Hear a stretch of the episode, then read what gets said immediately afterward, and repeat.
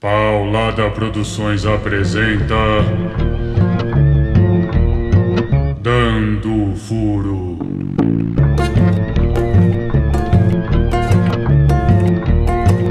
Um rádio romance de poder.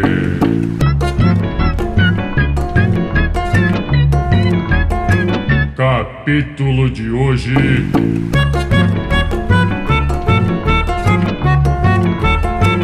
Deu a louca em Osasco.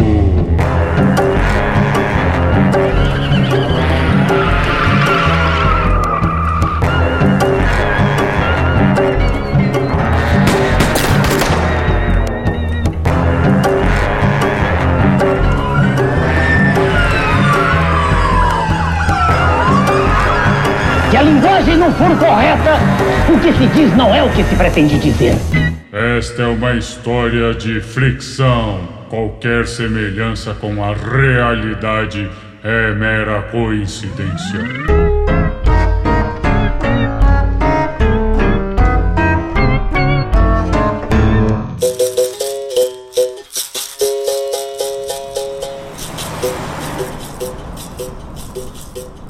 A viatura seguia pela Avenida dos Autonomistas no centro de Osasco. Gomes e Alborguete voltavam de uma visita feita a contragosto. Aquela ação desesperada fora requisitada por seu superior, o delegado Moreira.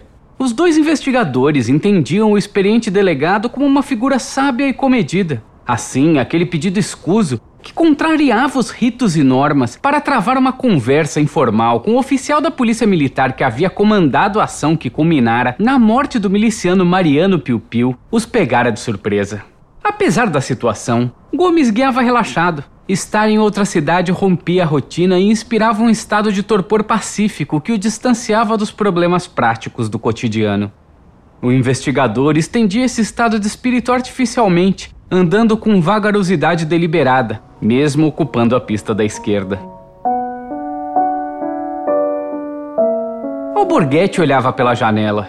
A mureta no canteiro elevado, feito com paralelepípedos, palmeiras plantadas a intervalos regulares, o edifício quadrado de fachada decorada com azulejos marrons, o portão de metal pintado de verde até a metade, o número 556 escrito à mão em uma placa de madeira pendurada com um arame, o galpão de uma loja de materiais de construção, cujo cartaz ilustrava duas caricaturas e dizia Irmãos Barbosa. O mini mercado Tio Sam, com um balcão de frutas e legumes invadindo a calçada. A lotérica Coelhinho da Sorte, com uma faixa anunciando que sete anos atrás o principal prêmio da Loto Fácil havia sido comprado lá. Dois vizinhos, um descalço e sem camisa, outro de chinelo e regata, conversando sobre política com gestos de mão indignados. O cotidiano daquela cidade desvelava a mais comum tapeçaria urbana da capital paulista estendida. Um livro de estatística do IBGE, uma média baixa de um estudo quantitativo estético, escrita com tinta souvenir ou coral, não em pergaminhos, mas em paredes desalinhadas, dobradas à força das práticas que não se submetem à beleza ou a projetos calculados, esculpida não em alabastro, mas em telhas brasilites de distintas colorações, encadernada em massa corrida, incrustada não com pedras preciosas, mas com o concreto rachado dos pisos cinzas dos estacionamentos, e escrita por dentro e por fora com uma caligrafia semi-analfabeta, usando uma caneta bique azul, com erros de ortografia e de concordância de número.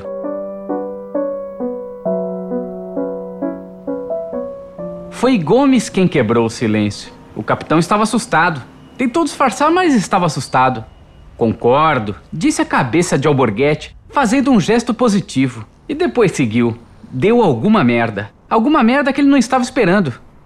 Não entendi por que o Moreira pediu pra gente vir aqui. Questionou o Gomes. O capitão Borranca só queria confirmar o que estava escrito no inquérito e que a gente fosse embora o mais rápido possível. O Borranca não é idiota. Ele sabia quem era o Mariano Piu Piu. Sabia que o Mariano era ligado à família do presidente e que aquela ação ia sair na mídia. Mas tinha uma coisa: o medo. O capitão não é um cara acostumado com medo. Ele estava com medo. Só que não era medo de tiro. Parecia aquele medo de quem é pego em uma situação que não pode controlar. Pensa, o cara é rua. O Borranca está acostumado a esse tipo de coisa. Chamam ele quando é tiro, porrada e bomba. Talvez ele estivesse assustado com isso mesmo, com um complô dos praças que se aliaram às milícias cariocas. O telefone de Gomes soou dando fim à discussão. O corpulento investigador girou no banco do carro tentando alcançar o bolso. A manobra fez com que o veículo invadisse lentamente a pista da direita por onde outros carros passavam. Alborguete ensaiou um gesto de alerta, mas Gomes retomou o controle do veículo com o celular na mão. O investigador mais jovem exibiu o aparelho para o parceiro com um olhar de satisfação enquanto atendia o telefone. Era o delegado Moreira. Gomes encostou a viatura. Estava ciente de que suas capacidades não permitiam guiar e falar ao telefone ao mesmo tempo. Alô? Disse Moreira. Alô, doutor, Gomes falando. Respondeu o investigador, usando a linguagem típica do PX. E aí? Perguntou o delegado. Vocês foram no Tincoã? Estamos a caminho. Boa! Lá vocês têm que pedir a esfirra fechada de carne seca, explicou Moreira. Copiado, respondeu Gomes, e, vendo um gesto de seu parceiro, seguiu. Tivemos uma informação com o capitão Borranca de que a galinha cabidela é um espetáculo.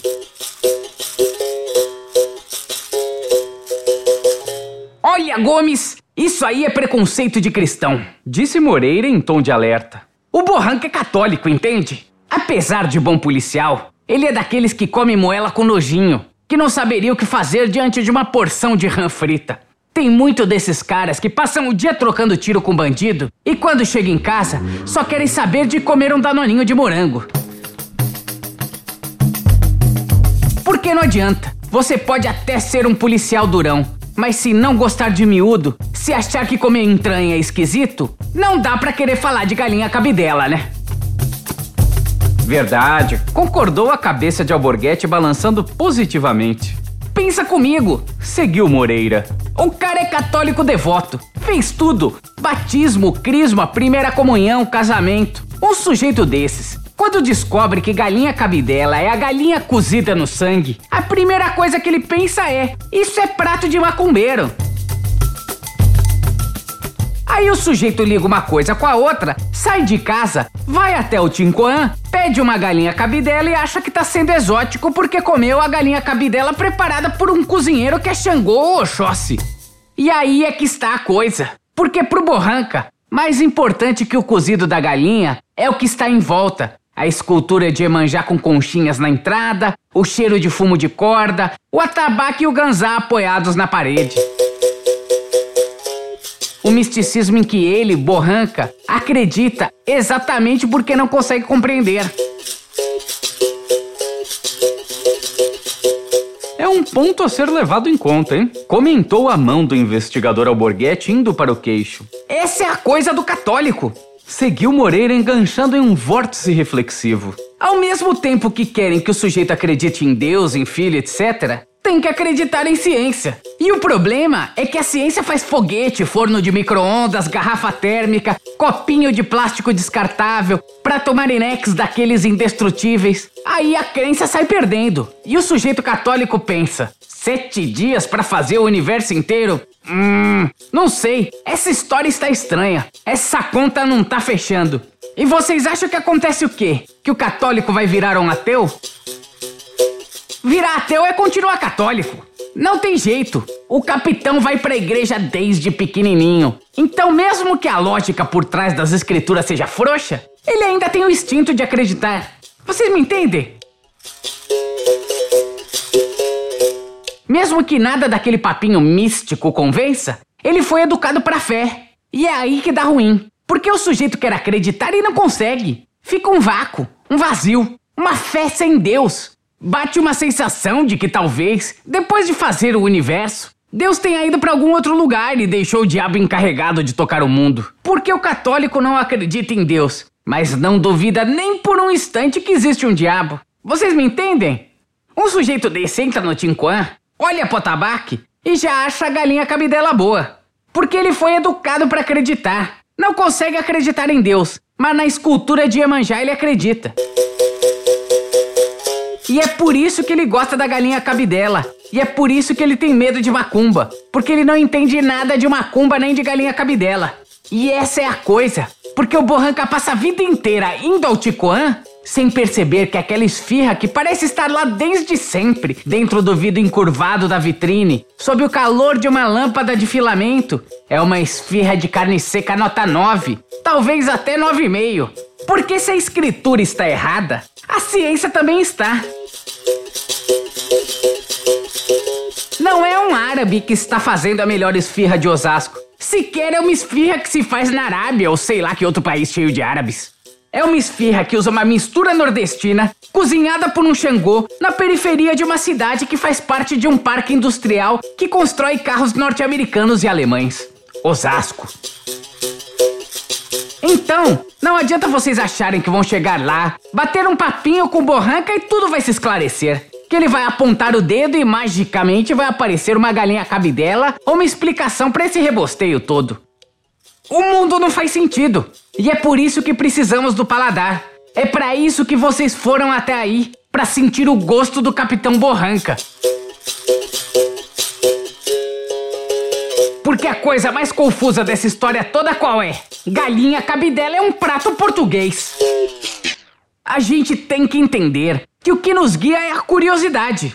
Não a investigação, mas a curiosidade. Porque uma vez atingidos, os sentidos e os significados vão nos deixar vazios. A resposta é sempre frustrante, é sempre menor que o sonho da curiosidade. E é essa a diferença. Nós vivemos do sonho e do paladar, não da resposta. E é isso que vamos fazer com eles. O governador e o secretário de segurança querem que a gente investigue como crime político sem ser crime político? Então vamos investigar assim. Se o que eles querem é uma pizza de feijoada, a gente vai entregar mas eles vão ter que comer.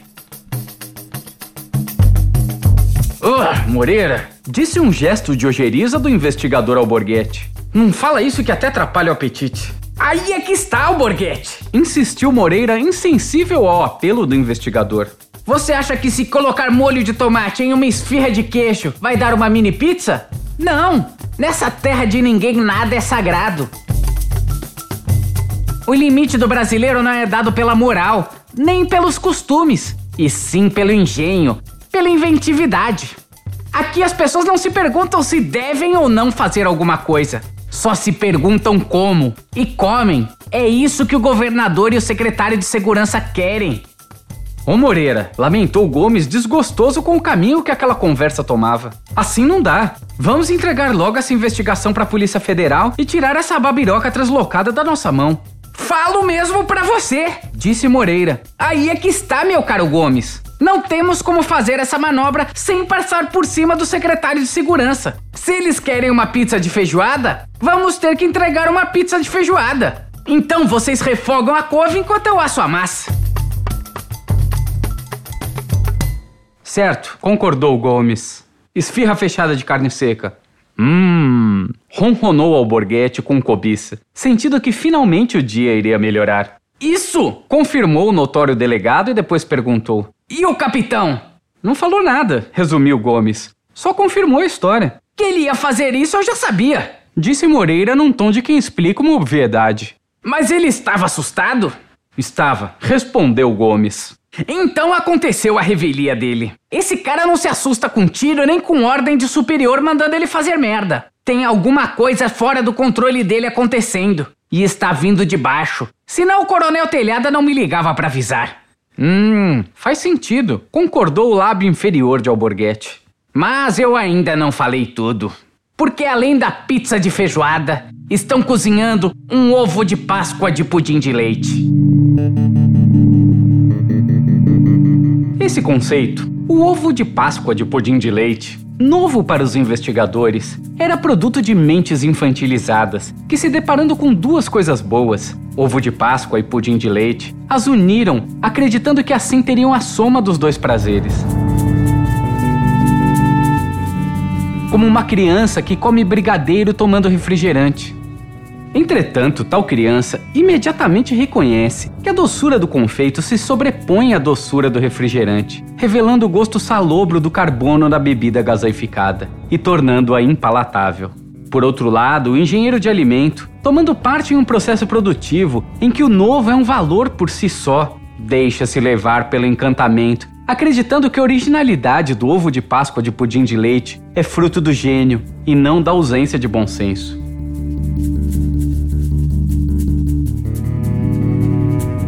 Lógica que tortura departamentos de marketing mundo afora, que se descobrem obrigados a criar roteiros nos quais uma família toma café da manhã, consumindo um pão integral de farinha de centeio com tâmaras, uva passa e chá de bisco, batizado Sabor do Oriente, como se o conceito de exotismo, próprio das navegações do período moderno, fosse suficiente para justificar o despropósito, obrigando assim o pobre redator publicitário a apoiar-se em causas sociais, elencando atores negros para representar a família no desjejum do reclame, com a esperança de carregar no bojo das lutas raciais a marca de pão de forma que paga suas contas.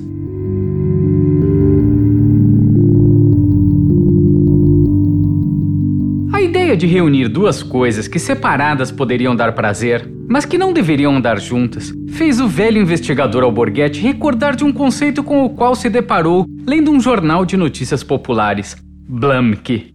Alborguete se perguntava quão sem sentido tem de ser uma vida, quão esgotada tem de ser a rotina para chegar-se a tal lugar. A satisfação das necessidades imediatas deixou o ser humano carente de ambições. Tendo a fome saciada e um teto sobre a cabeça, o indivíduo descobriu-se perdido, sem saber o que fazer consigo, pois virou um animal imigrado de seu habitat, a privação. Construímos nossas cidades sem perceber que fazíamos zoológicos para nós mesmos. Acreditávamos que essas paredes, casas, praças, edifícios, túneis eram um mundo idílico feito sob a medida de nossas necessidades, de nossos desejos, de nossas vontades, invertendo o jogo da evolução, selecionando no ambiente aquilo que se adaptava a nós. Porém, viramos animais criados em cativeiro, exibindo um comportamento que choca não pelo excesso de violência ou pelo excesso de lascívia, mas pela perversão, pelo desvio que faz do ser enjaulado um bicho exótico aos olhos do próprio bicho, existindo dentro de uma realidade na qual não tem respostas e que, diante da incapacidade de lidar com o ambiente alienígena que criou para si mesmo, reage com torpeza. E tal torpeza, acontecendo dentro do zoológico, é imitada pelos demais bichos, transformando-se em cultura e marginalizando qualquer outro comportamento como um desvio. Repetimos esse ciclo indefinidamente, até que as ações percam qualquer laço imediato com o que nos cerca, encerrando-nos em um segundo zoológico, nós mesmos. Pois então, já não vivemos nas praças, casas, edifícios, etc., no ambiente adaptado, mas dentro dessa mente que evoluiu para a plasticidade, que evoluiu para moldar-se a qualquer paisagem, mas que feita ela mesma o ambiente, feita ela mesma a paisagem, mostrou-se uma substância ora viscosa, ora escorregadia, sempre escapando pelos dedos e grudando em nosso corpo, nunca exibindo sua matéria, pois é algo que usamos apenas para nos ocupar em um contexto no qual nossa natureza não é necessária. Quase como se lesse mentes, Moreira disse: eles estão fazendo a cagada e ainda querem um boquete. Mas não vai ser fácil. O pessoal do presidente Firula não está deixando barato. Parece que a Polícia Federal vai pressionar para pegar o caso. Pra mão do Carlos Boro? Perguntou Gomes, incrédulo, citando o ministro da Justiça, que, mesmo fazendo parte do governo federal, afastava-se do firulismo que ajudou a eleger. Também achei estranho no início, disse Moreira. A relação dos Firula com o ministro da Justiça Carlos Boro não está boa. Mas o que vai acontecer é que o Firula vai pedir a superintendência da Polícia Federal de São Paulo. Aí o caso vai para mão do presidente e a gente se livra dessa latrina. E o que a gente faz? perguntou Gomes. Pede a esfirra fechada de carne seca.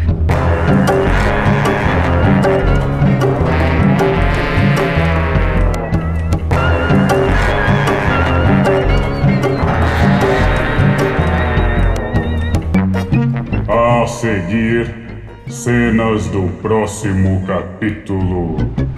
E lá vem a Alemanha, em busca do oitavo pra fora. But the second time I have control the match. Control the match by keep playing the left, the right, in the middle. I have one best opportunity for score. Iraq mark in the middle from behind por todos os corretores de seguros do Brasil. Sapatonos. Eu sinto longe o cheiro de couro. No Brasil, quem não é canalha na véspera é canalha no dia seguinte. Um casal acomodado. Uma vizinha desquitada. Pois é, não dá mais para fazer um rádio romance usando plataformas de podcast sem fazer um fotolog, um site no Geocities, uma comunidade no Orkut. Então procura a gente lá no Instagram por Rádio Dando o Furo ou manda um e-mail para radiodandoofuro@gmail.com. E até semana que vem.